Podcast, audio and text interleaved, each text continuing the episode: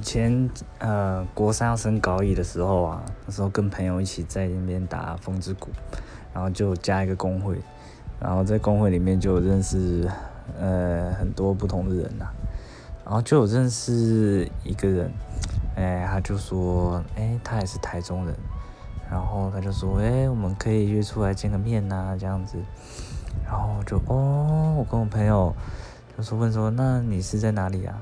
然后他就说他在家中医诊所上班这样子，然后他问我们那我们在哪里上班，然后我们就说哦我们诶只是国中生而已诶，啊，然后后来他就说好啊好啊你也可以来找我啊，然后呃后来我们跟我朋友就到一中街附近的一家中医诊所，然后就进去了这样，然后就呃跟那个护理师说，哎我要找那个某某某。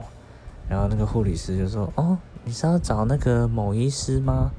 嗯，他现在预约都满了哦，这样。”然后我就哎吓到哇，他居然是真的是中医师诶。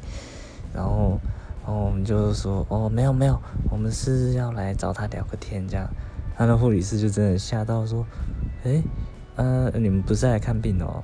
我说：“哦，对对对对，我们就是来找他聊个天这样。”然后护理师说：“哦，那你可以直接上去找他。”然后我们就上去以后见到他，然 后就一阵怪尴尬啊。他其实就真的是一个，哎，三四十岁的大叔这样子。